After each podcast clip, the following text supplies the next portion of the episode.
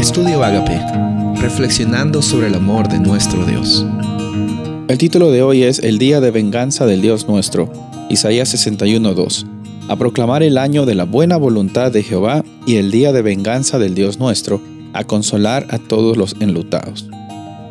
Aquí vemos de que hay un término que se llama el día de venganza. ¿Y en qué consiste el día de venganza? A veces nosotros usamos mucho nuestros conceptos humanos y nuestras realidades humanas para intentar ver cómo es que Dios es.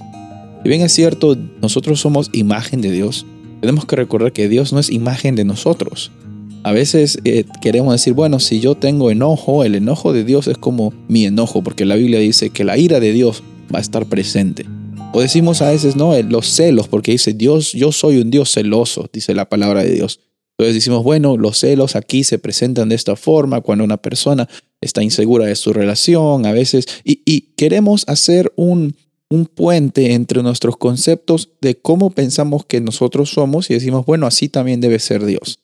Esos conceptos no son, eh, no son fieles a lo que la Biblia habla acerca de Dios. En primer lugar, el día de venganza de Dios no es un día en el cual Dios simplemente va a pagar mal y va a hacer el mayor daño posible, como a veces nosotros como seres humanos hacemos. Muchas veces la venganza humana es eh, pensar que tenemos la justificación para hacer el mayor daño porque la otra persona nos hizo daño. Pero para Dios no es así. Para Dios la venganza es una oportunidad para retribuir y hacer justicia, específicamente justicia a las personas que habían sido oprimidas hemos sido oprimidos por este pecado, hemos sido oprimidos por bastantes cosas que nos han sucedido y cuando Dios expresa ese día de venganza, nos muestra de que las cosas tienen que pagar, todo tiene su precio, las cosas tienen que caer por su propio peso. Y el único que es capaz de discernir en la justicia y en la venganza es Dios. No nos corresponde a nosotros hacer justicia, no nos corresponde a nosotros decir qué es venganza. Lo que nos corresponde es descansar sabiendo de que nos conviene de que las cosas se rectifiquen porque este mundo, como estamos viendo este mundo, está yéndose de mal en peor. Nos conviene que eh, exista la justicia.